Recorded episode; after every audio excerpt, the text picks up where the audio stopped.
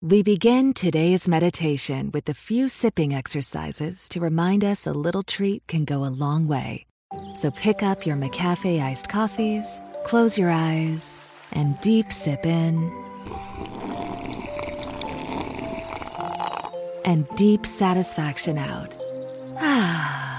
Take a treat retreat at McDonald's. Right now, get a McCafe iced coffee in any size and any flavor for just 99 cents until 11 a.m. Price of participation may vary.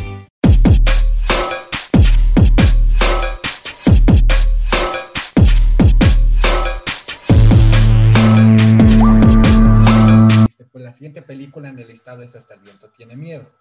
Y aquí, pues sí, obviamente, como dices, ¿no? Aquí ya es la adolescencia como tal, este, ya no libro de piedra y luego el veneno eh, para las hadas, se centra más en la niñez, ¿no? Uno incluso más pequeño, el otro un poquito ya entre, entre niño y, un poquito más cerca a la, a la, a la pubertad. Entonces sí se ve como ese crecimiento digo, no lo hizo de una manera cronológica, pero sí entre sus obras, si las ordenáramos de esa manera, pues muy acertado tu comentario, ¿no? Tienes toda la razón, se va, tiene esa progresión o ese interés por abordar a sus protagonistas a partir de, es una, una etapa en su vida, ¿no? Este, y lo que representa, que en, en Hasta el viento tiene miedo, pues es toda esa rebeldía que pueda tener la adolescencia, ¿no? Por ejemplo.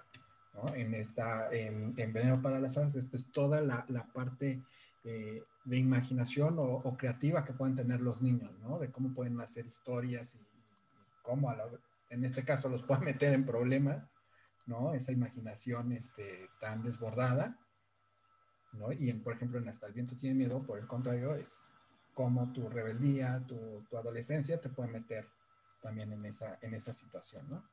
Y, este, y finalmente, pues con eh, Más Negro que la Noche, pues sí, ¿no? La, ya ese carácter tan, tan inamovible que se llega a tener ya a cierta edad, ¿no? Que ya es casi, casi como la señora de por qué se meten con mis macetas, ¿no? Entonces, realmente ya adquieres esa parte de tu personalidad a esa edad, ¿no? Y, este, y está muy, muy bien hecho. Yo creo que también es parte del éxito de, de, de este director y guionista, que, que, bueno, creo que eso no lo habíamos mencionado, todas las películas que él ha hecho este, o que hizo este, pues fueron escritas por él mismo. Este, yo creo que eso también hace que, que, sean, que estén también logradas, ¿no? Y eh, yo creo que ese es el elemento también muy importante para su éxito, ¿no? Que realmente recopila y que también hace rato Mono lo decía, ¿no? Hace que te identifiques con los personajes, hace que lo sientas real, este, y eso hace que obviamente te metas en la historia y cuando llegan los momentos eh, terroríficos, por así decirlo, pues sí te, te causan ese impacto, ¿no? Porque realmente tú estás viviendo con los personajes la, la historia, ¿no? Porque es demasiado real, demasiado pegado a algo que tú también eh, en algún momento de tu vida vas a vivir, ¿no? Ya sea con un familiar, con un pariente o en carne propia, ¿no?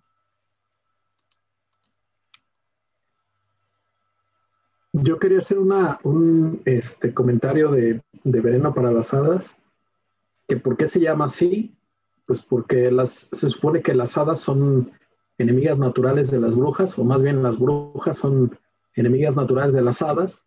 Dentro de la trama de la película, la, la abuela que está cuidando a la niña que está traumada o, o, obsesionada con las brujas, pues está así porque la abuela le está contando historia, o la nana, creo, es la abuela y la nana.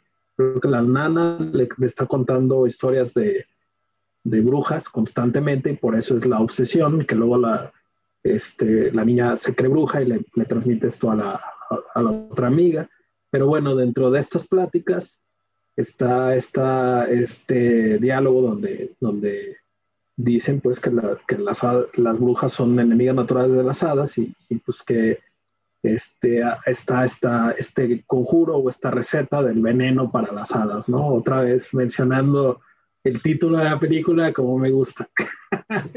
no me acuerdo del libro de piedra, pero creo que creo que también, pues obviamente, ¿no? El niño cuidando el libro de piedra, en algún momento deben de decirlo dentro de los diálogos, ¿no? Entonces, ahorita que ya pasamos a la siguiente, que es hasta el viento tiene miedo, ahorita llegamos a esa parte para poder decir el, diálogo con el título de la película. Y sí, bueno, eh, finalmente, eh, eh, como ya decía, ¿no? Saltamos de una vez porque pues ya estamos hablando de, de, y pues ya le habíamos dado al inicio casi con él y pues ahorita estamos retomando ya en la recta final y pues ya de un beso así que como, como gorda en tobogán, ¿no? Para que lo, lo agarremos bien y ya tengamos todas las referencias claras. Y pues sí, ¿no? Ya eh, hasta el viento tiene miedo, pues ya la historia ya de las adolescentes eh, en este instituto, ¿no? Muy, muy común en la época. Y eh, pues esta rebeldía hace que las castiguen el verano, ¿no? Ya no puedan ir a, pasar las vacaciones. Es, no, no, recuerdo si son las vacaciones de verano o de navidades. no sé si ahí ustedes se acuerden. Son, creo que las de verano, ya cuando se está acabando el verano, porque sí está muy, muy ventarroso la, la, temporada, ¿no? El clima. Y entonces, pues bueno, eh, se quedan a, dentro del instituto, no pueden ir a visitar a su familia, que están castigadas. Precisamente, como decía hace rato, ¿no? Esta parte de la rebeldía es la que las pone en esa situación, ¿no? Y más adelante también otras situaciones que van empujando la trama, pues son puestas por su rebeldía, ¿no? Por ser es que por ser adolescentes les pasa lo que les pasa, ¿no? y, este, y finalmente, pues, bueno, eh, se queda la, la, institutriz, que como dice, se repite en este caso la, la, el papel, por así decirlo, este Marga López, ¿no? De ser la, la cuidadora o la, la, guardiana, por así decirlo. Y eh, pues ella es la que es muy rígida con estas niñas, o, o así pareciera. Este, o al menos sin motivo alguno, ¿no? Pareciera, o así lo ven ellas, ¿no? Tienen este enfoque muy de adolescente, muy de rebeldía, de nadie me entiende, nadie me comprende, y, también tiene por ahí esta escena de, del striptease, ¿no? Que es, pues, que habla de la sexualidad naciente en, esa etapa de la vida. Este, creo que, si no me recuerdo, también todo el, el, relajo se hace por, el novio, ¿no? Por estar viendo escondidas a los chavos, ¿no? Bueno, hay, hay una como que tensión sexual ahí medio rara porque esta este, actriz Norma Lazareno, que es la que interpreta a Kiri, o a Kitty, pues, este, es la, la, muchacha así como que más despierta sexualmente, ¿no? O sea, como que es la, la más acá sexy y demás, que es la que incita a las demás a hacer el striptease y demás, la escena del striptease, así muy, muy famosilla, ¿no? y así se está encuerando esta morra y demás, y las otras chavalillas así como que, ¡ay! Todas así, todas asustadas y, y demás, pero bueno, el caso es de que como es la más, este, la, más despiertilla, por así decirlo, pues tiene su novio y el novio la va a visitar y demás, pero eso no es así como que lo, lo más fuerte, digamos, o sea, lo más fuerte es este, las cuestiones que tienen que ver con la chava que estaba en esa institución que se suicidó por culpa de la directora de la institución. O sea, ahí fue ya una, una cuestión de que este, digamos, esta trama se trataba de que eh, el fantasma de esta niña pues va a buscar venganza en contra de, de, la directora del, del, instituto, ¿no? Y se vale de una niña que está ahí también, que le sirve de algún momento como medium para poder este, concretar la, la venganza. Y esa es otra cosa que le, le, reconozco mucho a Carlos Enrique Tawada, porque en sus películas habla mucho de eh, si así lo ponemos así muy bajita la mano y si no nos vamos así con cosas muy espectaculares, la posesión, por ejemplo, de un espíritu contra un, un ser vivo, por así decirlo, este, la obsesión, que también es un paso anterior a la, posesión, porque Claudia, la, la chava que, que, interpreta a Alicia Bonet, este, siempre está así bien clavada en esa onda porque es la única que la ve, ¿no? Y es la única que la siente y que la percibe en el ambiente. Y hasta el momento en el que obviamente va al, al, a la torre o al torreón ese y, y este, y, y, esta morra, este, Andrea, que es la, el, fantasma, la, prácticamente la posee, ¿no? Y, este, y concreta su, su, este, su venganza este, como que habla, habla así muy bajita la mano desde, de lo que en, ya en años posteriores, esta película se, se filmó en 1967, 68, entonces El Exorcista vino mucho después o varios años después, no se tocaba ese tema, entonces eh, como que fue un, de alguna manera, la predecesora de ese tipo de, de temáticas paranormales raras así, este, que, que se podrían tocar, ¿no? Este, el libro de piedra igual, o sea, hablaba de, de, un niño que obsesionaba a una niña, este, un espíritu que obsesionaba al espíritu de una niña para hacer todo lo que él no podía hacer desde su plano espiritual. Y, este, y no, lo, no lo digamos de más negro que la noche, ¿no? Este, es ya un espíritu que vuelve de la, de, de la tumba pues para concretar una venganza. Entonces, todo este tipo de dinámicas, como dijo el mono muy al principio de esta emisión, pues pertenecen prácticamente al, al género de horror gótico, ¿no? O sea, todo este tipo de, cuestiones que tienen que ver con, eh, con eh, maldiciones de familias, con casas embrujadas, con eh, fantasmas que, que, no están descansando en paz porque alguien les hizo algo en este plano terrenal y demás, ¿no? Entonces, como que eso, esa dinámica es la que viene a actuar aquí en esta, en esta cuestión de, de esta película, ¿no? Entonces, casi que todas las personas involucradas, las que se quedan castigadas ahí en, en, la, en las vacaciones de verano, pues son las que son las eh, testigos de, de, esta macabra venganza, ¿no? De, de, de Andrea, por así decirlo, de, la, de la protagonista, de la, la verdadera protagonista de la, de la historia, ¿verdad? Exacto, sí, y que nuevamente está presente eh, este recurso de tener el, el fantasma eh, de manera omnipresente, ¿no? Este, ya decíamos hace rato la parte del cuadro, luego en, el libro de piedra, pues obviamente la estatua, y luego en esta película, eh, pues precisamente el, campanario, ¿no? Donde, donde sucede el, suicidio. Entonces, y que está en lo alto, y pues obviamente desde ahí este, se percibe todo, ¿no? Y que pues bueno, ahí es donde se da esta situación del, del, del título de la película, que pues bueno, esa parte se la dejo al mono para que nos cuente esa, esa escena en específico. Esta noche, hasta el viento tiene miedo. no, no tiene miedo. Eso es todo lo que quería ver en esa película. No, este, sí, pues este, otra vez el título, que bueno que, que lo mencionan y se me hace muy chido.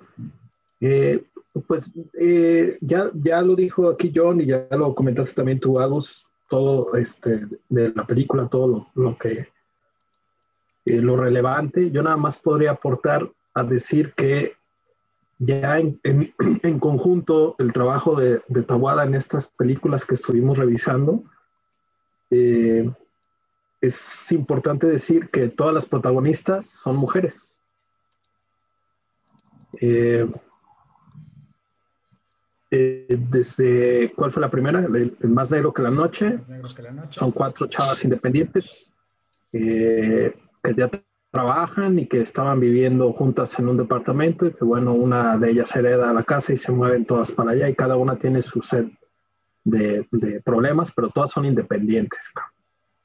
Y el, y el, fantasma pues es una señora también independiente que vivió sola toda, toda su vida, ¿no? Entonces, este, los hombres ahí son como chalanes o ayudantes o, o intento ahí de novios o, algo, ¿no? Este, en el, eh, ¿cuál fue la otra? Eh, el libro de piedra, pues la protagonista es una niña, ¿no?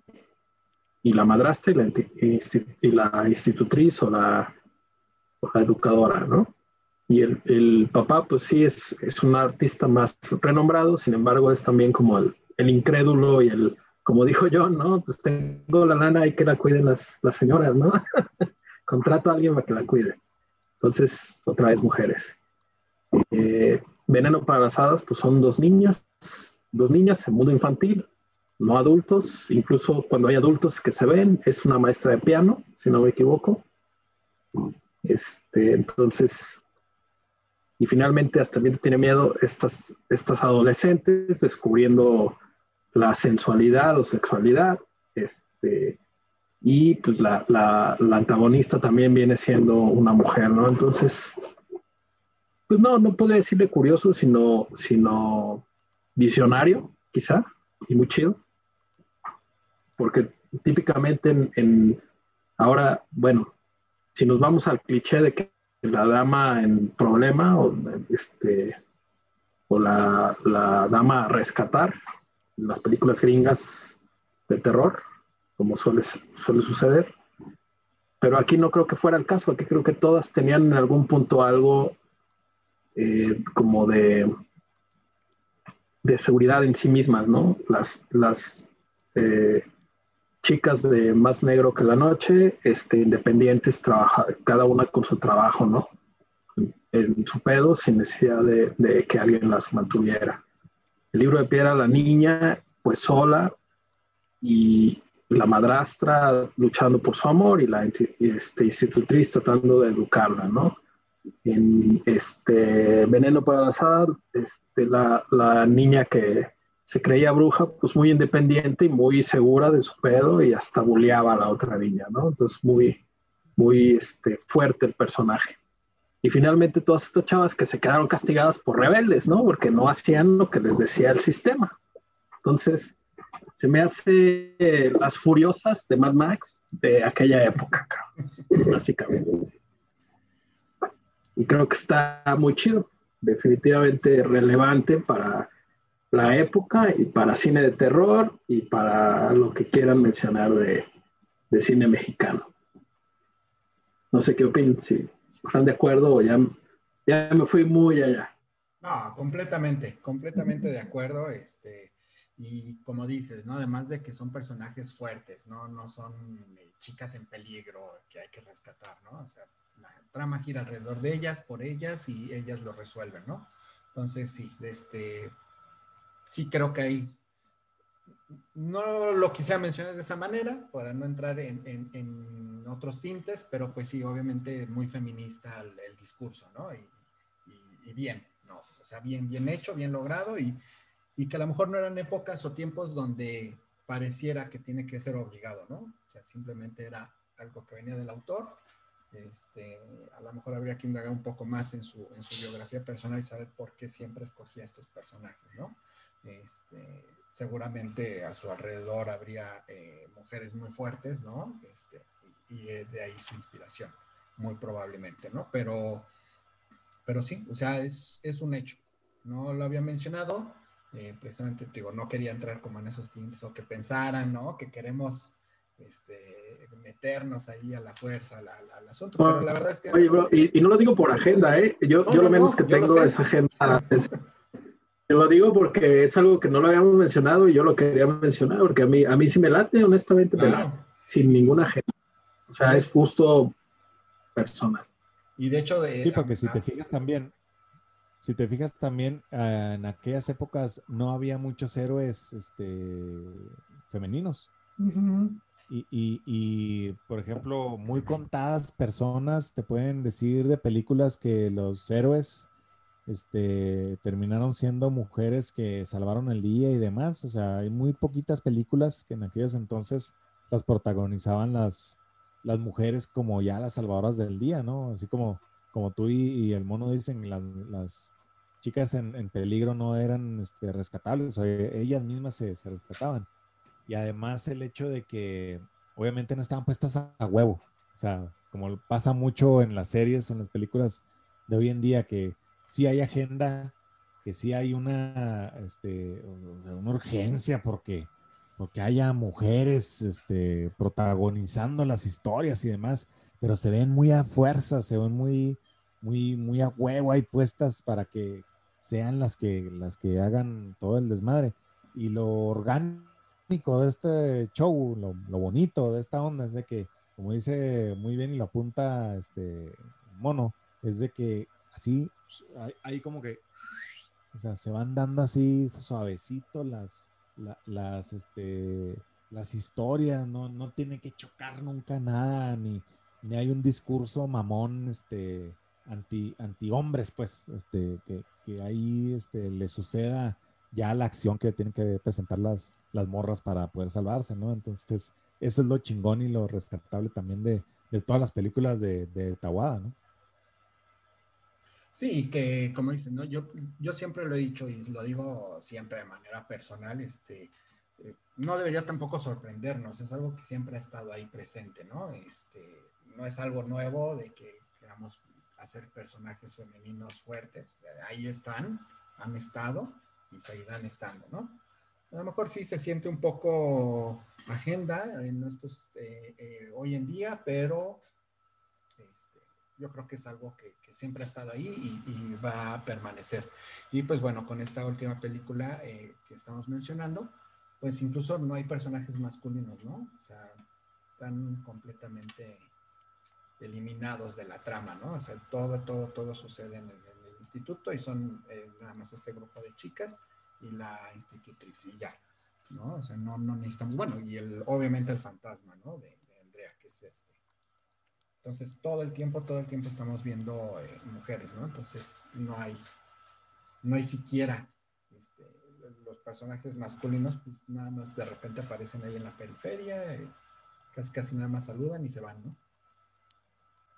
Y pues bueno, con esto, si gustan, pasamos ahora sí a, a las dos últimas, ya la, la recta final. Este, y pues bueno, la siguiente película, yo creo que a todos nos da mucha emoción. Y, y... Get ready for the tastiest breakfast under the sun. Jimmy Dean Casserole Bites. All the homemade flavors of a breakfast casserole, packed into a poppable bite. You know something else? They taste good. We begin today's meditation with a few sipping exercises to remind us a little treat can go a long way. So pick up your McCafe iced coffees, close your eyes, and deep sip in. And deep satisfaction out. Take a treat retreat at McDonald's. Right now, get a McCafe iced coffee in any size and any flavor for just 99 cents until 11 a.m. Price of participation may vary. En este caso va a dejar este, que el mono nos, nos le cedo los honores para presentarla. se pierde, se pierde. Ahí va, ahí va, ahí va. Con todo el misterio del mundo. No se ve, no se ve, no se ve. Y no se vio nunca. bueno, ahí pueden ver, a la altura de tu pecho. Ahí, ahí está, ahí está, ahí está. Ahí pueden ver el aparato de Cronos. Pues es Cronos de Guillermo el Toro. Ya se ha dicho todo, yo creo, de esta película. Este, incluso por ahí también en, en el canal del mono, este, el buen Verte, Mijal y yo, nos, y Lucy, creo que también nos aventamos varios programas, un par de programas de, de puro Guillermo del Toro, si quieren ir a checarlos por allá.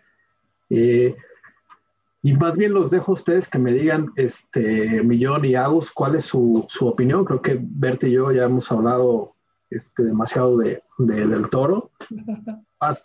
vale decir pues que, que, nos encanta, somos fans, el verte también, este, a, a, hiciste alguna vez también un, un, un escrito, ¿verdad, mi verte? Un, sí, también un, articulillo para, para, un sitio. Un, artículo, exacto. Este, entonces, cabe, este, sobra decir pues que somos super fans y, y, y nos encanta.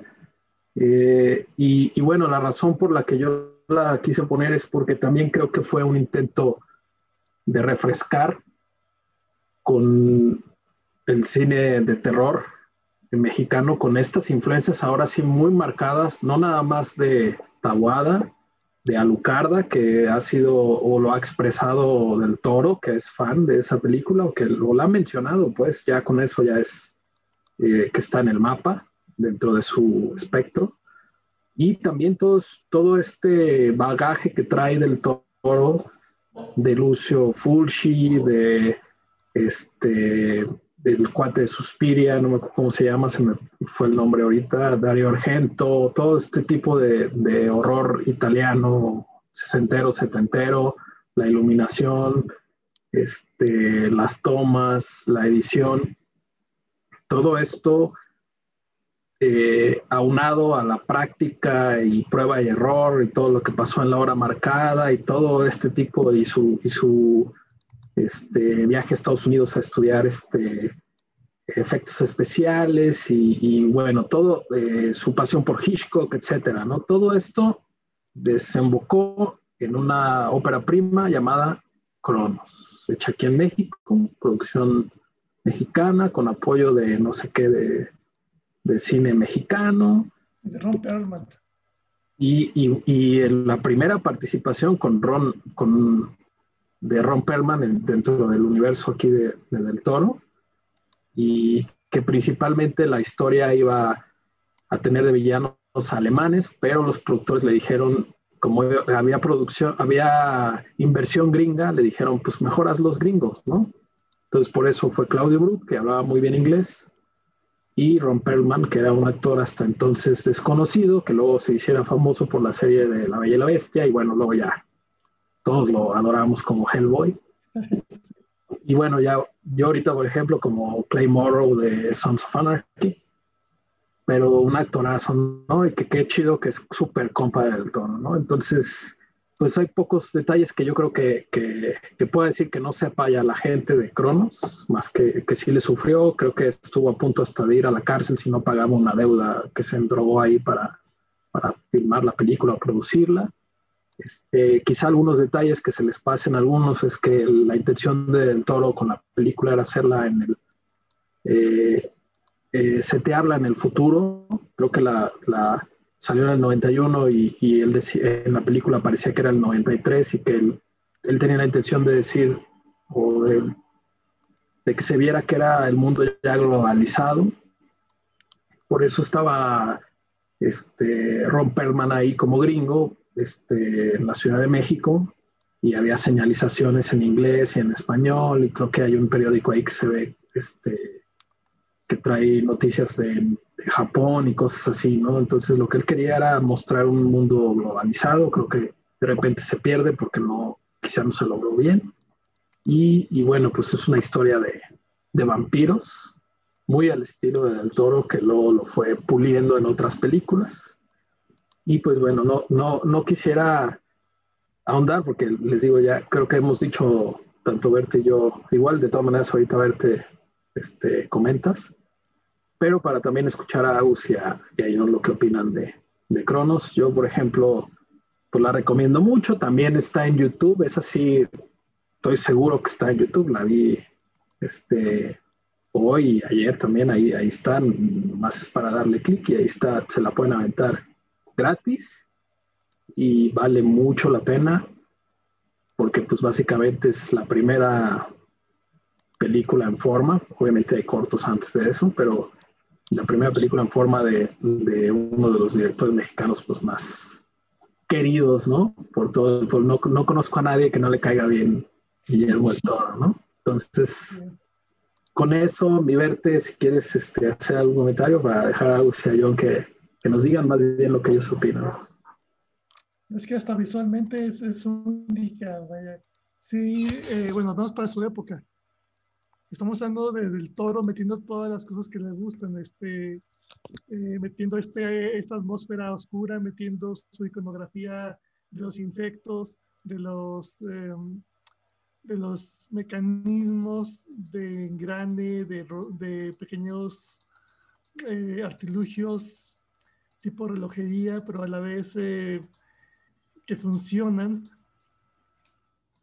eh, en parte como un token, como un contacto con una realidad más profunda, más, ar más arcana. Entonces, sí, sí, sí, vaya, tiene muchísimo jugo, incluso para hacer una producción tan temprana y relativamente corta. Obviamente, pues tenemos a Perlman, tenemos mmm, esta obsesión de, de, del toro, con, este, con este monstruo comprensible de, cierta manera, este, este, monstruo con motivaciones eh, paradójicamente no monstruosas. ¿sí? Como tú dices, está en YouTube, está Fíjate que lo, lo, curioso es que nunca le he visto en, en venta, así en un, eh, en un Sangrons, en, un, en un, lo que tú quieras, como que se fueron más bien a hacerlo famoso pues, sus, por sus producciones eh, posteriores, cuando esta es la que nos da la clave de, de, todo lo que del toro es. Ahora sí, si, si gustan platicar ustedes, o sea, ¿cómo, cómo ven, qué opinan? Agus.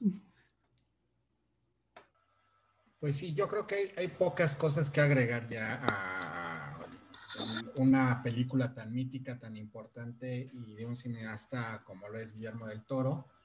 Eh, creo que hoy en día hay el, el mote de, de, visionario que se lo han puesto incorrectamente algunos cineastas, ¿no? Este, yo creo que el verdadero visionario es, en este caso es Guillermo del Toro, porque con esta película pues ya nos adelantó, ¿no? Desde el 93 nos adelantó todo lo que venía para su carrera.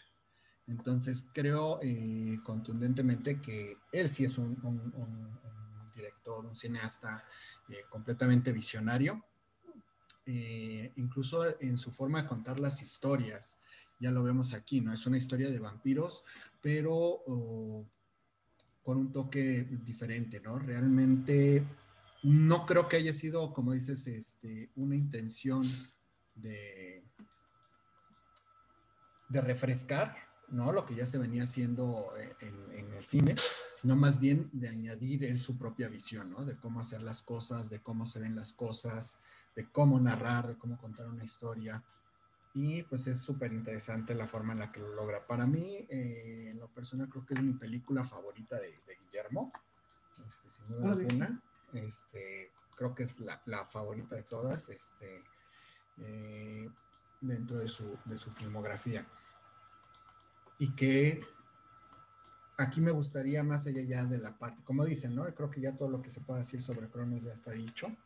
Eh, muy recomendable, creo que es una película que a pesar del tiempo se, se disfruta bien, te engancha, este, la puedes ver varias veces y te sigue sorprendiendo, este, sigues encontrando detalles, cosas ahí. Y eh, muy buen director, ¿no? Sabe llevar muy bien a los actores también para que logren lo, las intenciones, los papeles. Y, y, esto es impresionante porque desde su primer película ya lo está logrando, ¿no? Ya lo está haciendo. Pero yo creo lo que a mí me gustaría aquí rescatar un poco, y ya lo, lo decíamos hace rato, la parte de los videocomisos. Esta película sí fue hecha con, con apoyo de, de gobierno, una pequeña parte. La otra parte, pues ya lo decías, ¿no? Fue... Eh, esfuerzo propio, él consiguió el dinero, hipotecó la casa y demás.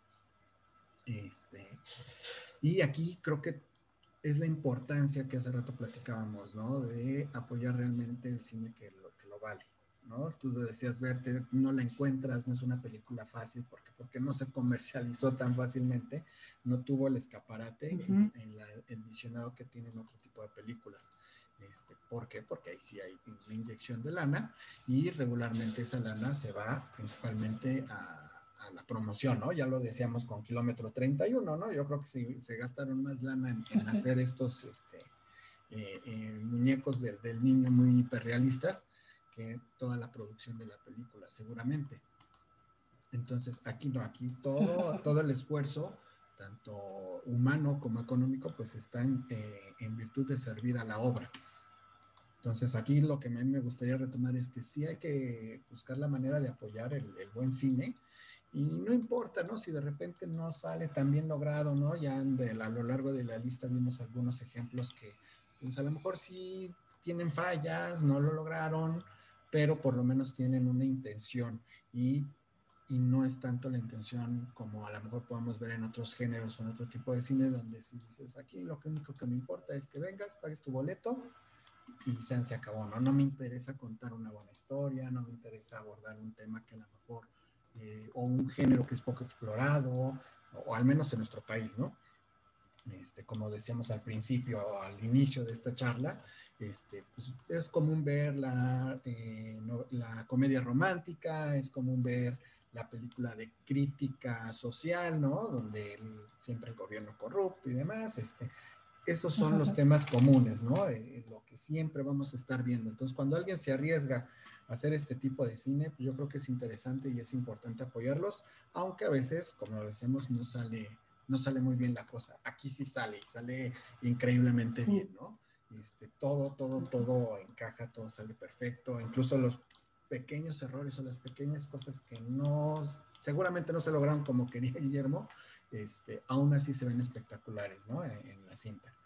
Y pues que habla también de muchos temas, muchas cosas muy humanas, ¿no? La ambición, este, el, vínculo, por ejemplo, me encanta que sea el, abuelo y, el niño, ¿no?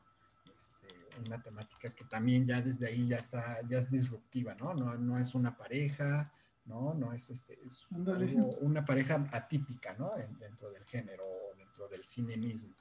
Entonces, eh, desde ahí ya te está hablando de cosas muy, muy diferentes, porque no es la misma dinámica que fuera el papá y el hijo, ¿no? No es la misma dinámica y aquí hay otra dinámica muy diferente y eso influye mucho en cómo cuenta la historia. Y pues tiene, sí, tiene algunas escenas eh, que para mí están en, se grabaron en mi mente y nunca van a salir, que una es el funcionamiento del artefacto, ¿no? que ya lo dijimos, con poco dinero logró este, esta secuencia de, de, cómo funciona el artefacto, que es la parte más importante de la película, ¿no? O sea, todo, todo lo bien lograda que pueda estar se va al traste si no hubieran logrado eh, esa secuencia, esa escena. ¿No? De cómo funciona realmente el aparato. Porque bien se pudieron haber quedado con nada más con la ilusión, ¿no? Y decir, ah, mira, aquí está el aparato, este ya es el que, el que te da el, el, poder, ¿no? O es donde funciona todo este asunto sobrenatural. Pero no, realmente él va literalmente dentro de, ¿no? Y te muestra cómo funciona. Y entonces el hecho de, de, de la parte mecánica funcionar con la parte orgánica, este, que sin serlo, de repente, pues te evoca obviamente a los cyborg, a, la, a esta parte, ¿no? Este, y ya no sabes si es natural o sobrenatural, o si es mecánico, o, o sea, qué hay detrás de este, de este artefacto, ¿no? ¿Es algo místico o es algo tecnológico?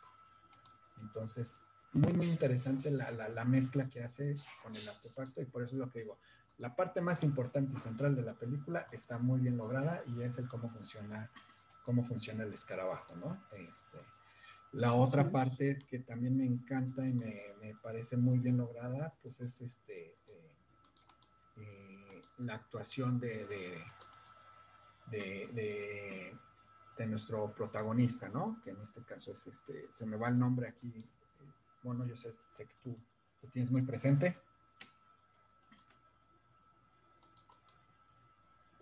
¿Lupi? De Federico Lupi. Este, y pues bueno, la, parte, por ejemplo, cuando están en el baño, ¿no? Y, tenemos este primer acercamiento con la sangre, es, es brutal esa escena ¿no? también. Entonces creo que esas, esas, esas dos escenas eh, te cuentan toda la película, ¿no? Y son la, la, esas dos escenas son toda la película. Y el hecho de que estén bien logradas, pues ya hace que todo, todo funcione y todo fluya y que lo haya logrado como, como lo logró, ¿no? Creo que esa es el, la razón principal. Y bueno, si está en este top y, si no es la número uno, que ya van a ver quién es la número uno, este, es por muy poco, ¿no? O sea, realmente yo creo que es una de las mejores películas, no solo mexicanas, del cine y del género, ¿no? Porque realmente volvemos un poquito a lo que hace exitoso también a, a, Taboada, ¿no? El hecho de ser historias muy humanas, muy, muy realistas en ese sentido, que te acerquen, que no importa que te estén presentando la situación más extraordinaria del mundo como un escarabajo que te vuelve vampiro, ¿no? Encerrado en un artefacto. Este, realmente toda la demás interacción, los personajes, los antagónicos, todo es muy real, lo respiras, lo sientes y eso es la, la, la, virtud de estos creadores, ¿no? De estos cineastas. Así es, así. Así mero. ¿Y cuál sería nuestra película número uno? A mí nada más me, quedaría decir de esta de Cronos que realmente nos presenta como una temática tipo eh, Night of the Living Dead, ¿no? O sea, donde rompe totalmente con una cosa que ya se venía manejando desde hace mucho tiempo eh, en una misma línea, ¿no? Como es el vampirismo, donde la mordida de un vampiro te vuelve vampiro, o te vuelve inmortal, o te vuelve un ser sediento de sangre y demás, y le mete este nuevo elemento que es un artefacto, pudiéramos decir que tecnológico, ¿no? Que nada tiene que ver con una maldición eh, preternatural o, este, o una maldición de, alguna especie de, existente en este mundo, ¿no? Y que tiene que también ver con algo mecánico, con algo eh, de alguna manera este, creado por, no sé si por el hombre o por otro vampiro o, demonios, ¿no? Entonces, como que ese es el, elemento que le, que le llega. ¿Por qué sacó a colación Night of the Living Dead? Porque George Romero en su momento también metió muchos antitabús que en aquel momento se estaban dando. En el 68, los negros, bueno, los afroamericanos, no podían figurar ni de pedo como héroes en alguna historia, ¿verdad? Y, un afroamericano realmente vino a darle a, en la madre a ese, este, pues a, esa este, continuidad de, de, héroes blancos chingones, este, que salvaban el día, que rescataban a la chica y demás. Además del hecho de que también dentro de la historia también está una chica que al final de cuentas es la que se viene salvando, ¿verdad? Que es este Bárbara. Entonces, en este caso de, de Cronos, más o menos sucede la misma, la misma cuestión, ¿no? Como una, eh, como un aparatejo raro, un mecanismo, este, no se sabe cuál es su origen, cuál es su, el, motivo de su creación, etcétera, etcétera, pero le proporciona al ser humano la virtud de perpetuarse ad infinitum en el tiempo, ¿no? O sea, le da casi, casi que, que una vida eterna pero que existe como que una relación simbiótica ahí entre el aparatejo y ellos, porque pues sin el aparatejo, pues la persona no puede perpetuarse de la manera en la que está acostumbrada a verse, ¿verdad? O sea, una este, apariencia humana saludable, normal, digámoslo así, ¿verdad? Si no, pues empieza a verse decadente, empieza a verse enfermo, empieza a verse ya de, otro tipo de, de ondas. Y al mismo tiempo le den la madre también a la ya este, tan manida eh, visión del vampirismo, de que esto se sucedía a través de maldiciones de, familias o maldiciones de especies o qué sé yo, ¿verdad? Que, tiene que mucho que ver con las, el, el folclore este, europeo este, y demás, ¿no? Que de allá es donde viene precisamente esta onda de, del vampirismo. Entonces, eh, pues sí, o sea, viene siendo como, por así decirlo, un parteaguas en, en esta cuestión, por lo menos, si no del género en, del, del, horror o del terror, si viene siendo un parteaguas en el, en el género del vampírico, por así decirlo, ¿no? O sea, sí viene siendo una, una cuestión de que, ah, cabrón, o sea, ya es punto de aparte en todo este tipo de, de, dinámicas que se venían este, suscitando, ¿no?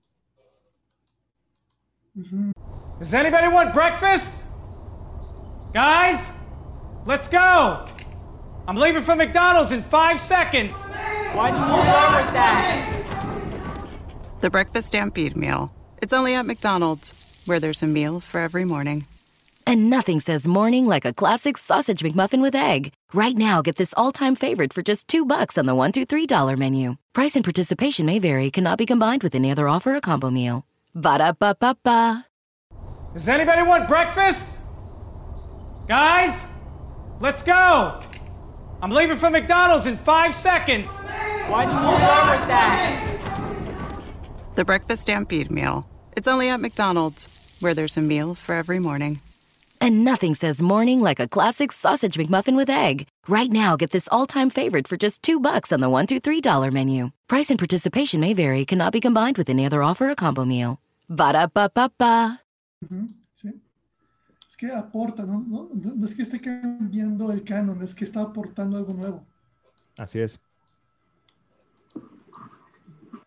Sí, además es una película que en ningún momento sientes que sea mexicana. Ah, Independientemente del, del, cruce de idiomas, yo se lo subo, yo cuando la vi decía, esto no puede ser este México, ¿no? Porque están hablando en español, porque hay actores que este, dije, no, este esta película es gringa. Oye, a mí también lo que me impactó mucho, por ejemplo, que fue la primera vez que vi a Ron Perlman, el, el aspecto simiesco que tenía este Ron, o sea, güey, a mí como que, yo creo que me impactó más esa onda que todo lo demás, ¿no? Porque pues el vato es un cuate, hasta entonces que tú lo veas, pues inusual, ¿no? No, no es el Brad Pitt, ¿no? O sea, que, se aparece ahí con su carisma y la chingada. Es un güey bien pinche raro, cabrón. Entonces, no sé si fue a propósito el casting de ese güey ahí en, la película, pero pues funcionó a toda madre. O sea, es, una, una, adición muy chingona ahí, a la, trama, ¿no? Sí, sí. Y hablando precisamente de, de los personajes, si se fijan, este también tiene un, un discurso ahí eh, intentando, pues, presentarte a estos personajes que ya conoces, ¿no? De alguna manera, como Jesús Gris, Jesus Christ, Jesús Gris, Aurora, que es la luz, Aurora es la, lo que mata al vampiro, sin embargo aquí lo cuida. Eh, de la guarda, que son los malos, Ángel, Ángel de la guarda es el villano y el otro güey de la guarda, el Claudio Brook. Entonces todo tiene como como sentido, igual como con, con Tawada, de cierta manera quería eh, manejar ah, de lo que comentabas John también, ¿no? Ciertos simbolismos, ¿no? Si quieres, aquí eh, Del Toro lo hace en su, en su primera película y a veces se nos pasa, ¿no? Quizá lo de la guarda pues es más obvio, pero a lo mejor este, Aurora y Jesús Gris no es tan obvio, ¿no? Ahora Jesús Gris dices, bueno, no es tan, ¿por qué Jesus Christ? Bueno, pues muere, resucita, cabrón. Entonces, pues ahí ya tienes un simbolismo. Pero bueno, ya finalmente cada quien le dará el, el, el, simbolismo que quiera. El punto es que sí es una muy buena película y sí definitivamente está dentro del uno o dos de todos los tops de cine mexicano. Lástima este, del toro. Y yo creo que, que muchos directores pues te tienen que ir para allá para, para seguir avanzando. Honestamente, con ese tipo de propuestas, pues es muy difícil que aquí en México florezcan, ¿no? Te digo, es triste decir, no sé si estén de acuerdo, ¿no? Igual aquí se hace un tipo de cine y, no siempre va a haber ese apoyo para el mismo tipo de cine este, que hacen este tipo de directores, ¿no? del Toro. A mí en lo particular, este Cuarón no, no soy tan fan, pero por ejemplo, algunas cosas sí y otras no de, de Iñárritu, no todo. Y, y, así, ¿no? Yo creo que el, este, quieren florecer, pues tienen que que salir de aquí, ¿no? Y, y, bueno, del toro creo que era más que obvio, aparte de la situación personal que le pasó de, de secuestro y cosas así, de, de, su padre, pues él decidió moverse para allá, pero creo que es, pues es donde hemos visto esa este, explosión de creatividad, ¿no? Hasta este último proyecto que hizo y todos los que sigue haciendo, incluso la, la exposición que, que, estuvo en Estados Unidos, que vino para acá a Guadalajara también, pura muestra de, pues de, su, de su imaginación y creatividad, porque pues eran puros, puros maniquís de todo lo que le gusta a él, ¿no? Frankenstein, este, Freaks, Edgar Allan Poe, este, Lovecraft, este, y todo, imagínate todo, nada más tiene una casa para meter a eso, ese tipo de, de cosas, ¿no? Yo aquí a veces no puedo dormir porque tengo el monito de Freddy Krueger, cabrón, ¿no? una, casa con el, la, el pinche la mona del exorcista ahí y viene a gusto, no, brother. Algo tienes, Guillermo, algo tienes. Es un, es un este, Forrest J. Ackerman de, de, aquí de México, ese cabrón, ¿eh? O sea, este? a huevo, o sea, tiene que ser. Y pues bueno. No, pero muy chingón, la neta, este, sí, adelante.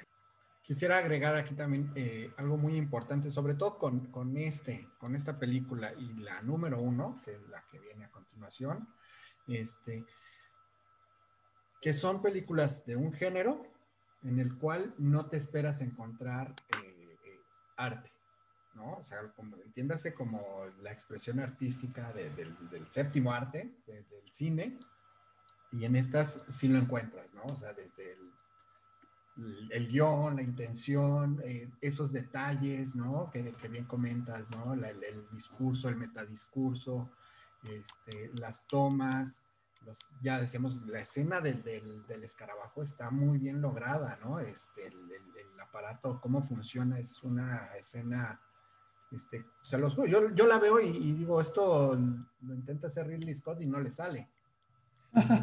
este, ¿no? O, qué tanto requeriría para poder lograrlo, ¿no? Y aquí, pues con muy poco, Guillermo lo logra, ¿no? Y, este, y eso, eso para mí es realmente arte. Creo que desde todo, ¿no? Desde la, filmación, como les digo, todo, todo lo que abarca la película, desde su inicio hasta su fin. Este, creo que es una obra de arte, es una pieza que, que merece eh, ese lugar y merece ese estudio, ¿no? Ese análisis.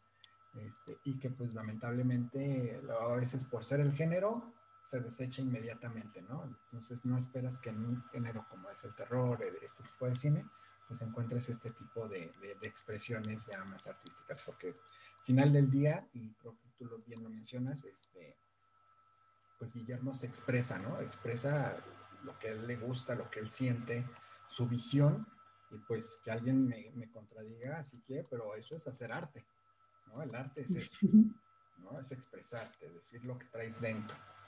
Entonces, y, sin ninguna otra pretensión, ¿no? Porque él no buscaba otra cosa más que, que sacar su obra, ¿no? él no le interesaba si le iba a dar, este, eh, para regresar la lana que debía, ¿no? Era lo que menos le importaba. Él quería hacer, él quería crear. Y eso es el arte, eso es arte, eso es, el arte es eso, es crear. Entonces, él tiene toda esa intención y, este, y, y se nota y se logra. ¿No? Eh, que a lo mejor muchos también se puedan quedar en ese intento y él no. Y pues ya por último, como dicen, este, pues lograr eso aquí en México o lo que hace Guillermo, pues imagínense cómo se vería una película de Kaijus aquí hecha en, en, pleno DF, con capital mexicano. ¿No? En lugar de Kaiju sería un, un, cara de niño gigante o algo, algo así. El cara de niño gigante, claro. Muy chido, bro. Contra la AFI. Contra la AFI. Contra la extinta AFI. Contra la extinta AFI. Claro que sí. No, entonces, pues sí, lamentablemente a veces este, el, cuando hay alguien, eh, un creador con esta imaginación, pues lamentablemente también va de la mano con, con mucho presupuesto, ¿no? En algunas ocasiones. Aquí sí, rompe un poco, ¿no? Esa regla que decíamos hace rato de que a lo mejor con poco presupuesto puedes lograr una atmósfera, puedes lograr una intención, puedes lograr un mejor este, susto incluso, este, pero ya para una imaginación tan desbordada como la de él, pues sí requiere ya de esos presupuestos, ¿no?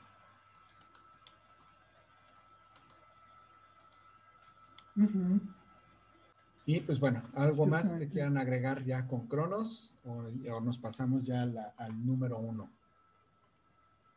Vamos a ver qué sigue. Pues bueno, como les decía aquí, ya estamos hablando cuestiones eh, artísticas meramente, ¿no? Este, que eso ya nos lleva a lo sublime y que además en un género como puede ser el, terror, que a lo mejor en un inicio no lo pareciera, pero ya cuando analizamos los elementos sobrenaturales de, de la obra, nos damos cuenta que tiene que sí o sí encajar en este género, ¿no? Y el número uno que hemos elegido, pues es eh, nada más y nada menos que la película Macario de 1960, protagonizada por el mismísimo Ignacio López Tarso. A color, ah, no.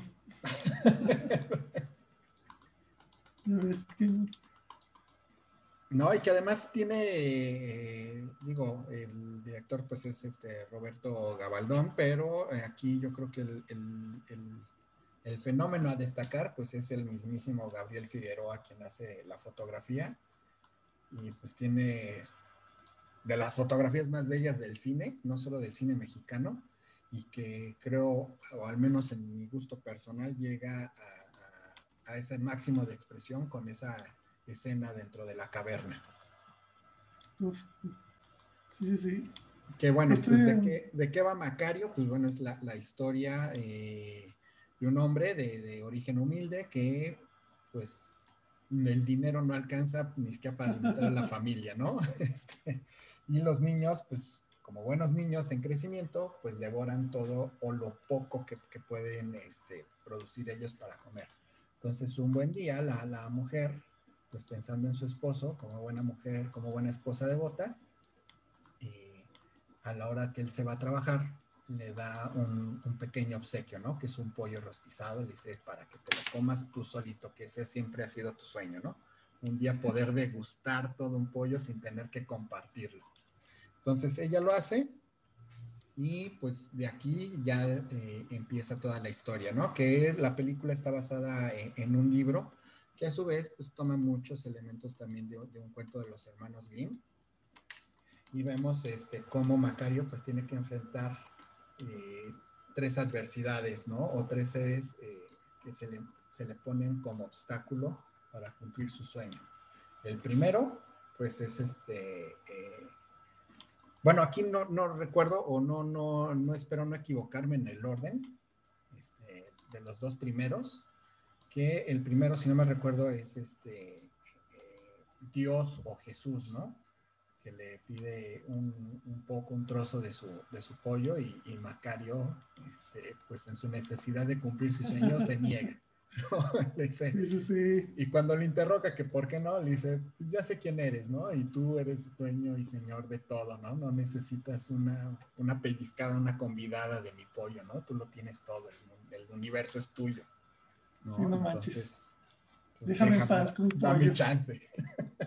O sea, este. ¿No? Y este, luego el siguiente eh, eh, obstáculo, pues bueno, es el mismísimo eh, Satanás, ¿no? El diablo que llega a intentar tentarlo, cambiarle un pedazo de su, de su pollo por, por riquezas y por, le, ofrece, ¿no? Todo lo que ves puede ser tuyo, ¿no? Este, te doy todos estos terrenos, toda esta extensión de tierra. Y pues él astutamente, pues nuevamente se vuelve a negar, ¿no? Y le dice, pues, tú no posees nada, ¿no? Ya me vino a visitar primero el el que sí es dueño de esto y tú no eres el dueño, entonces no tienes poder sobre mí, ¿no? Le dice muy, muy católicamente. Entonces eh, evade este último, este obstáculo y finalmente se encuentra con un obstáculo el cual pues sí ya no puede vencer tan fácilmente, que le pide un poco de su pollo, él le dice, pues bueno, pues órale, va, te voy a dar, es más, no te voy a dar un poco, te voy a dar la mitad. Y pues se sientan y están comiendo, se comen el pollo y al final le, eh, pregunta, ¿no? Este ser o este personaje le dice, ¿por qué me has convidado de tu pollo? Si, si bien vi que a otros dos, este, a lo mejor más importantes que yo, pues se los negaste. Dice, ah, porque si a ti no te lo negaba, no iba a poder siquiera probarlo. Dice, así por lo menos ya me comé la mitad, porque ya sé quién eres. ¿No? Entonces aquí nuevamente Macario muy astutamente pues le gana la muerte al comprarle tiempo, ¿no?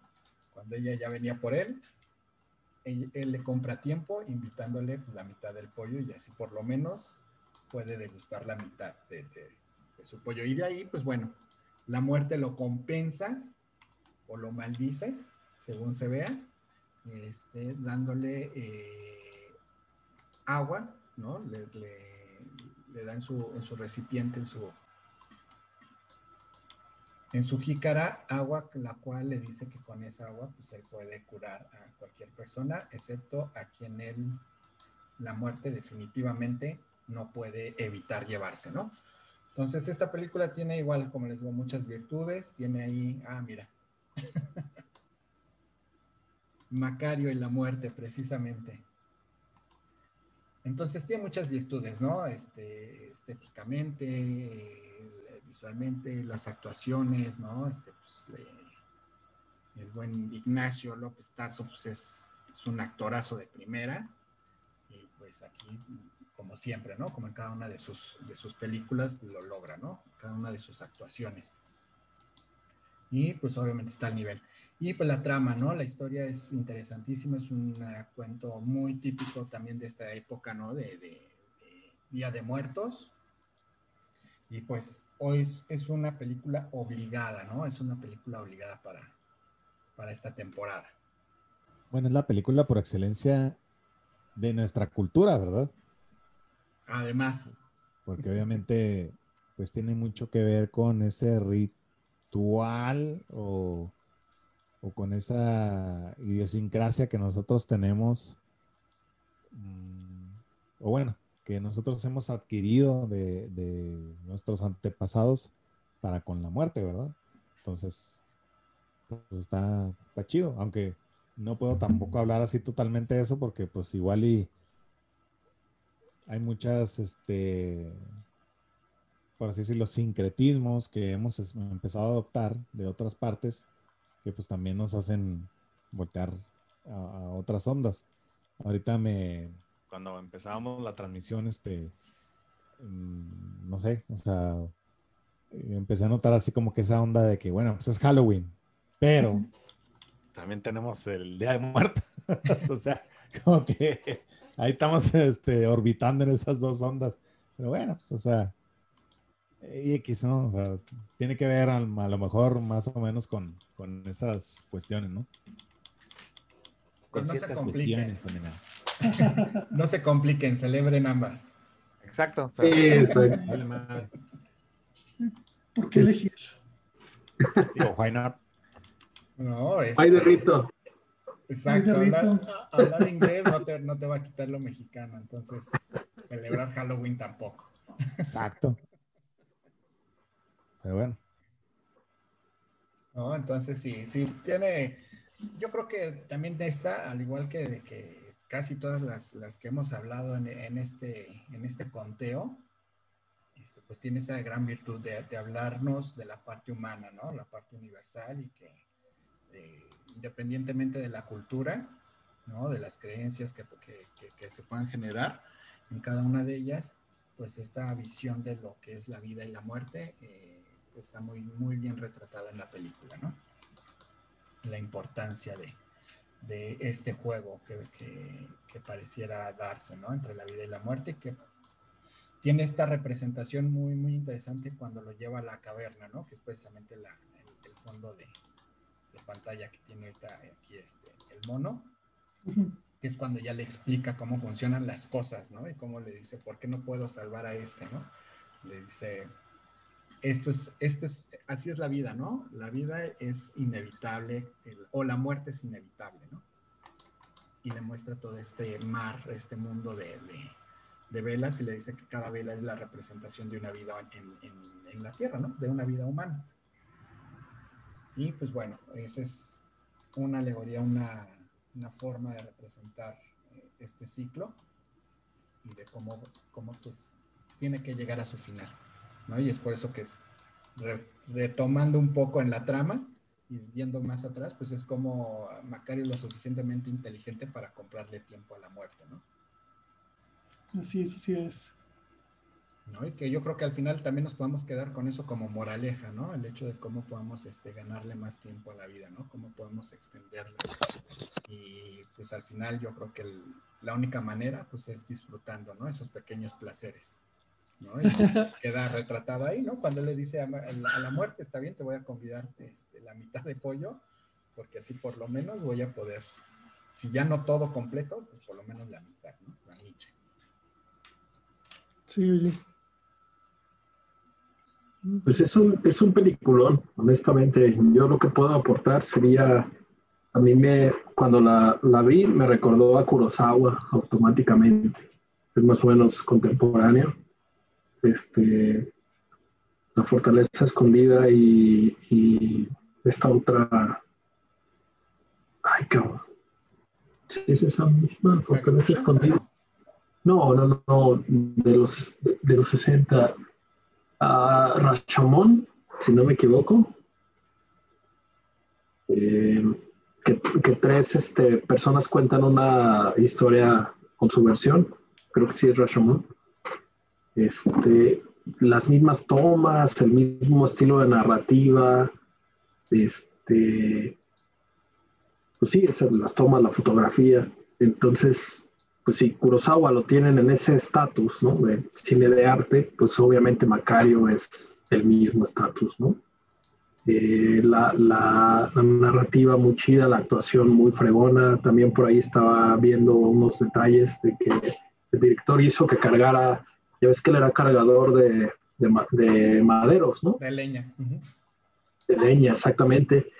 Y sí cargó este, leña eh, de cierto tipo que era pesada, pues, o sea, cuando lo ves llegar y que, que él se la quite y que está cansado, está cansado realmente, porque lo, a lo pusieron, lo que comentaba hace rato, ¿no? De los directores que hacen sufrir a los actores, no por culeros, sino por amor al arte, ¿no? Literalmente amor al arte, hacer la película como es, ¿no? O sea, a veces salen traumados los actores, sí, pero pues así se acostumbraba. Ahorita yo no creo que se haga así, obviamente, pero en aquel tiempo tanto Kubrick como otros directores. We begin today's meditation with a few sipping exercises to remind us a little treat can go a long way. So pick up your McCafe iced coffees, close your eyes, and deep sip in. And deep satisfaction out. Take a treat retreat at McDonald's. Right now, get a McCafe iced coffee in any size and any flavor for just 99 cents until 11 a.m. Price of participation may vary. Entonces, pues les valía madre. Yo, yo quiero que estés cansado realmente. Ahí te van tus pinches leños, hazte bolas.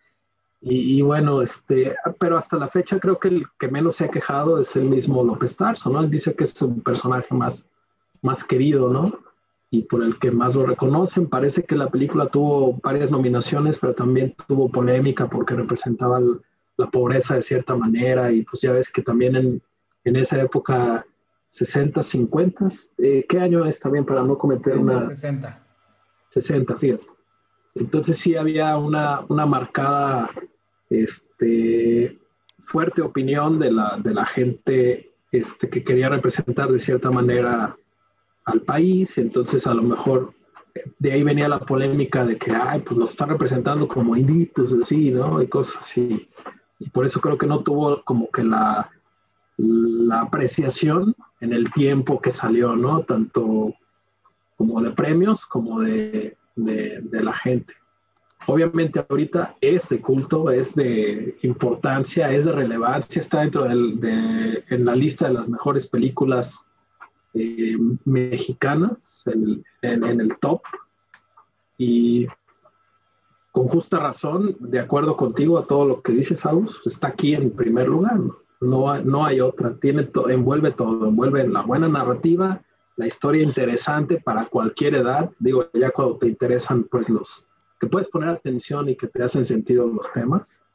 Este, no sé si a partir de los 9, 10 años ya le entiendes a esta película es entretenida, eh, buenas actuaciones, buena fotografía, lo que comentas de esta cueva con las, con las velas.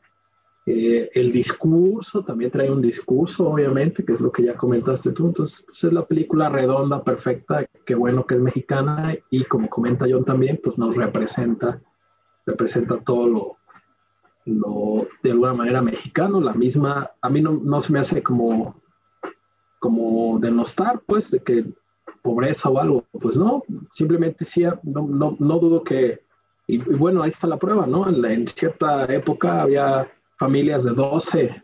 De hecho, el libro trae 11 hijos, no 5. En la película son 5, cabrón, le hicieron un paro.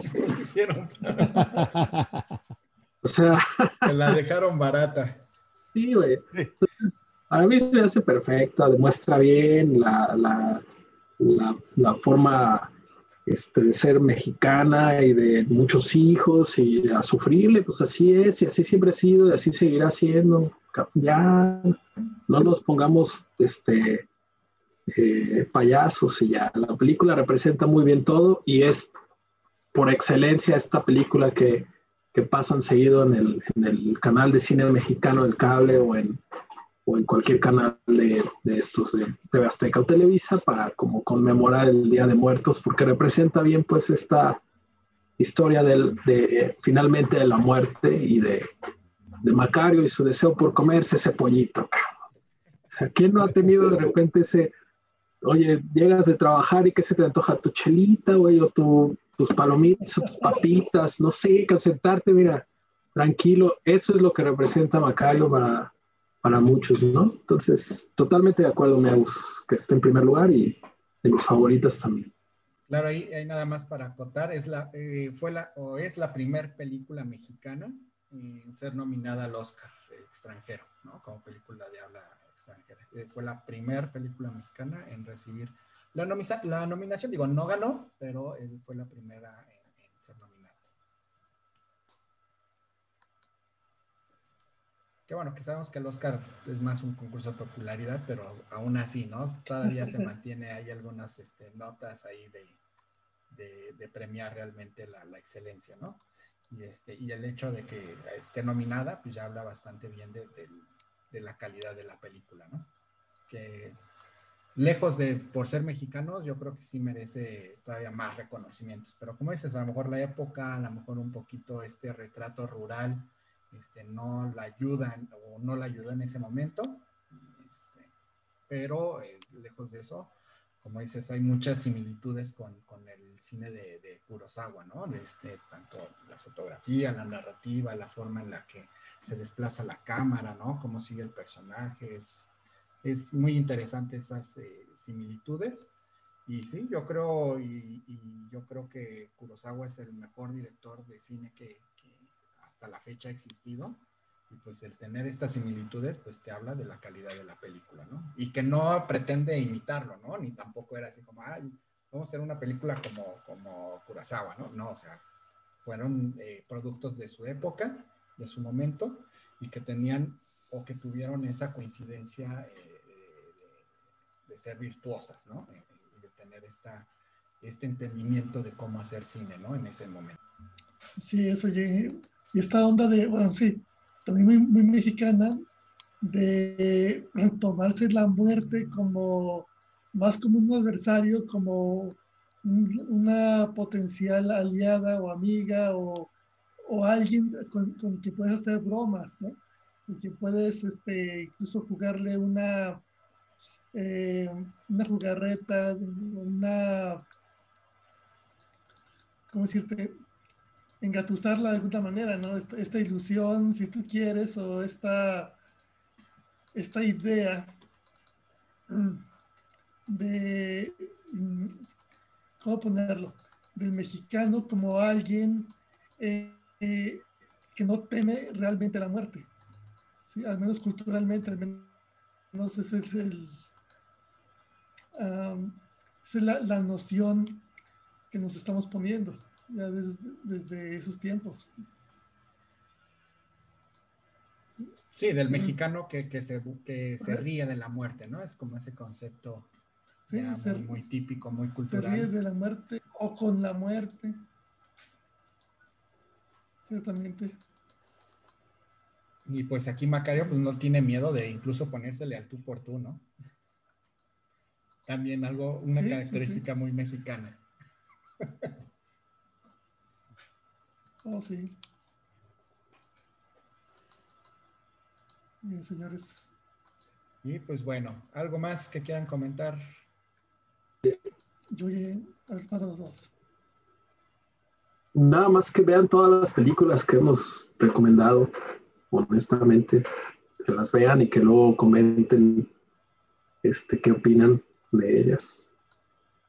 Eh, y que busquen más y que nos recomienden más también, ¿no? Algo que se nos haya pasado, que no, que no, que no hayamos visto, eh, o cuáles creen que pudieran haber estado también en esta, en esta lista. Pero sí, este, que las vean. Si no las han visto, véanlas. No hay pretexto, todas se pueden conseguir fácilmente, rápidamente. Y, y ya, nada más eso.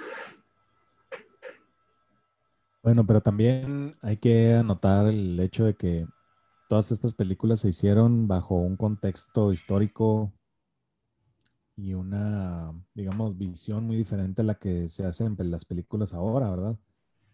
Este, aunada a la, a la recomendación de que las vean, este, véanlas con una mente muy abierta, este, véanla con una, mm, digamos, con una visión muy amplia para que logren captar este, lo que en, lo que en entonces se quería comunicar o lo que entonces estaba este, en boga, ¿no? Este, de alguna manera reflejando pues la, actualidad de aquellos entonces. Eh, no cometan el error o, la, no sé, voy a ser a lo mejor muy duro en este comentario, pero no cometan la estupidez de verla con los ojos con la que ahorita están viendo todo el mundo, todas las series y películas de antaño, ¿verdad? Que todo ofende, todo es, eh, todo es este, doloroso, todo les, les causa este, asco o, o, algún tipo de malestar, ¿verdad? Eh, tengan en cuenta que todas esas películas se hicieron en un contexto histórico y en una realidad mexicana eh, que, estaba en, boga en aquel entonces y que obviamente precedieron todos los movimientos y las cosas que ahorita se están dando en este momento, ¿verdad? Entonces, tengan esa apertura. Obviamente, no voy a tampoco a, este, a, omitir el hecho de que en aquellos entonces se hacían películas con un cierto ritmo muy diferente al que se hace en este momento, ¿verdad? Porque mucha gente como que ve las películas viejitas y dice, no, no mames, estaba muy lenta, pues estaba muy aburrida, pues, ¿qué esperaban, güey? todo lo que se, se, dio en aquel momento, pues, dio paso a lo que ahorita está de moda o en boga o el ritmo en el que están ahorita muchas de las, de las películas buenas, digamos, ¿no? No, no del, del montón, ¿no? Entonces, todas estas expresiones artísticas con todos sus defectos o todas sus virtudes, bueno, pues alcáncelas a abrazar, este, eh, véanlas en toda su magnitud, no se nieguen, este, el, digamos que la, la oportunidad de, de, poderlas saborear, a lo mejor como nosotros en algún momento las saboreamos, porque como estamos diciendo aquí, muchas de ellas las vivimos en nuestra niñez, que era un entorno sumamente distinto, ¿verdad? Pero este que igualmente puede a lo mejor impactarlos a ustedes en, determinado momento, ¿no? Entonces, este, aprecienlas en su magnitud como, como están ahorita y eh, quizás podamos compartir los mismos puntos de vista que hemos estado compartiéndoles aquí con, este, pues, con todos estos panelistas eh, y, este, y puntos de vista que hemos estado compartiendo, ¿no? Entonces, sí está chido, digamos, eh, la apertura en este aspecto y pues en las vísperas de este Día de Muertos o de este Halloween, pues que ustedes las, las vayan este, revisando, las vayan viendo, pues como para que se metan precisamente en este mood así como que misterioso, este, eh, no sé, paranormal y demás, ¿no? Entonces, pues ahí quedan muy recomendadas y obviamente pues son historias que probablemente queden a perpetuidad, ¿no? En, en, esta cuestión, no nada más en el celuloide, sino pues en, la, en esta cuestión cultural que estamos viviendo, ¿no? Pues así es, pues bueno, eh, nuevamente ya para concluir, muchas gracias a todos eh, por haber participado, por estar aquí desvelándonos con, con esta charla de, de películas este, de terror, muy en el, en, el sentir de este mes. Entonces tienen, tienen tiempo, tienen tiempo para revisarlas o revisitarlas. Este, como ya pudimos ver aquí, de repente ya se nos olvidaron incluso algunas. Entonces vale la pena volver a verlas. Eh, y si no las han visto, pues chequenlas porque valen, valen mucho la pena. Creo que también además son muy atemporales y eso habla de que pues están bien hechas. ¿no? Entonces, si todavía la puedes disfrutar, es que está bien hecha. Y este. Y pues bueno, finalmente, eh, como ya dijo Mono, pues eh, si tienen todavía algún comentario más, este, nos quieren recomendar o nos quieren jalar las orejas porque no metimos alguna, se nos escapó alguna película por ahí, este, háganos, háganoslo saber o pónganos ustedes su, top, cómo lo armarían, cuál es su película favorita de terror eh, mexicana o cuál nos hizo falta, ¿no? Entonces, muchas gracias. Recuerden suscribirse al canal del Mono, eh, recuerden suscribirse a Tabula Raza para que cada semana estemos subiendo contenidos. Ya saben, el Mono es más eh, una dinámica similar a la que hicimos hoy, ¿no? Donde puedan este, tener entrevistas, donde puedan tener eh, desarrollos o desmenuzar algunas películas sobre todo, ¿no? O algunos temas ahí de interés general o de cultura pop pero principalmente películas y pues unos inventados que de repente sí están, están muy, muy, muy por arriba de, la media, ¿no? Entonces, si quieren conocer la vida de algunos este, eh, actores de doblaje, ¿no? Artistas del cómic, actores, ¿no? Ahí estuvo el, mismísimo Elvis en, en, el programa. Entonces, vayan y chequenlo. Y pues bueno, acá en Tabula Raza, ya saben, tenemos este, estas narraciones fantásticas de terror o de ciencia ficción, uno por semana. Y pues bueno, recuerden suscribirse, darle like y recomendarnos con eh, todos sus amiguitos y amiguitas. Entonces, muchas gracias amigos. Si quieren eh, cada uno despedirse. Y pues bueno, le damos con esto conclusión a, este especial de películas de terror mexicanas. izquierda, derecha. Pues bien, por favor vayan, este, chequen todas estas películas que valen muchísimo la pena. Eh, no olviden comentar, compartir y suscribirse tanto a Tabula Raza como al Mono Opinión. Y pues sí, completamente de acuerdo en que mm, si es algo que, que se nos pasó, díganos, porque pues sí, obviamente tenemos nuestro, nuestro criterio muy personal, pero estamos más que abiertos para, para saber más. Ahí por favor, entonces estamos, bueno, si gustan buscarnos, yo estoy como arroba vertebreaker en Twitter, como Sergio Hernández en, en Facebook y como vertebreaker.squanch en, en Instagram.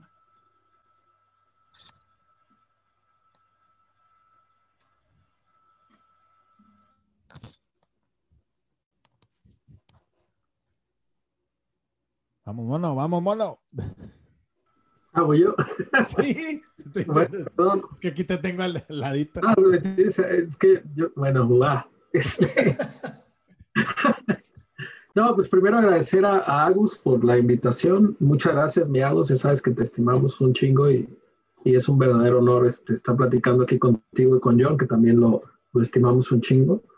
Este, y bueno, quiero aprovechar ya, este, ya que el Vertebreaker dio las redes sociales, eh, pues para invitarlos formalmente a Agus y John a darle continuidad a esta plática, pero ahora vámonos al lado real de sus experiencias, tanto Agus con lo que te han contado para escribir tu libro de, eh, eh, basado en hechos reales. Eh, y John también, pues ahorita que ya nos reveló su experiencia con, con en búsqueda de lo paranormal, también para que nos cuentes eso allá en el canal del mono. Están invitados y pues próximamente les comentamos igual en, en, redes sociales de allá del mono y se los paso a ustedes para que lo compartan también, para que la gente que nos ve aquí se vaya para allá, para el canal del mono, a volvernos a ver a nosotros cuatro, pero ahora hablar ya no de películas, sino de experiencias eh, reales. ¿Les parece bien? Muy bien. Entonces, con eso, pues, pues agradecerles de nueva cuenta, agradecerte, Agus, otra vez. Un abrazo, un abrazo, millón.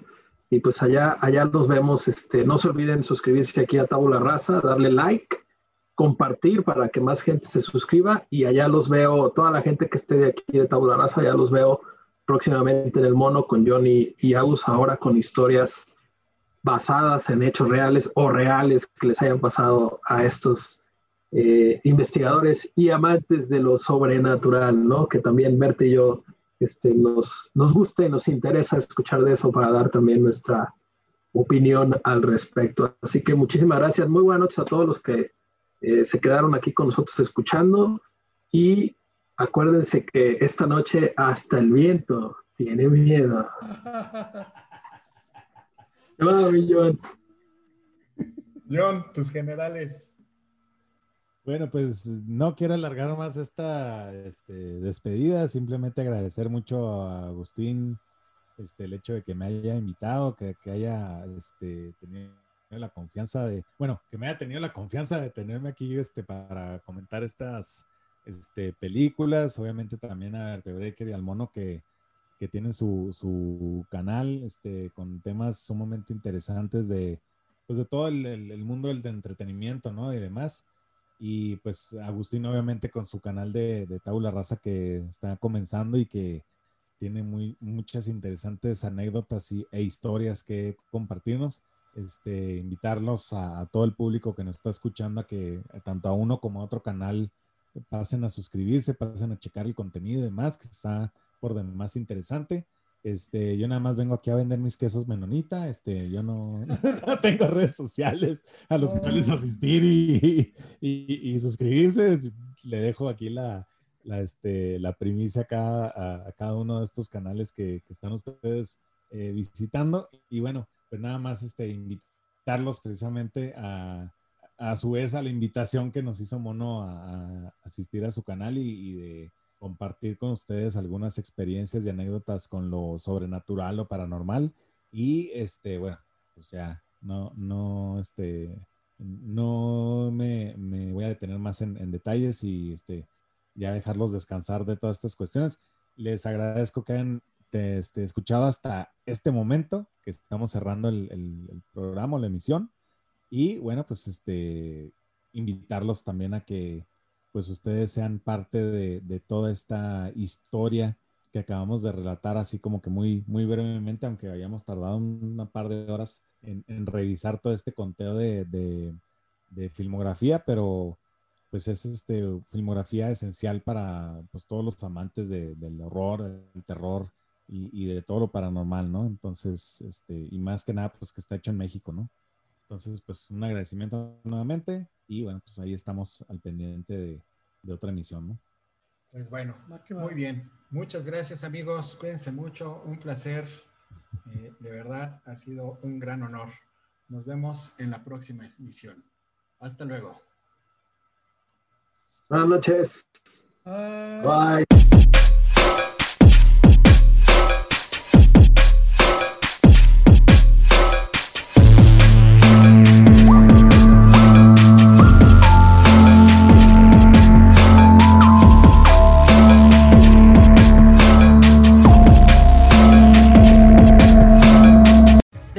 Working from home than emails, so you need Wi Fi with reliable speed, the most in home coverage, and built in security. You need Xfinity XFi. That's simple, easy, awesome.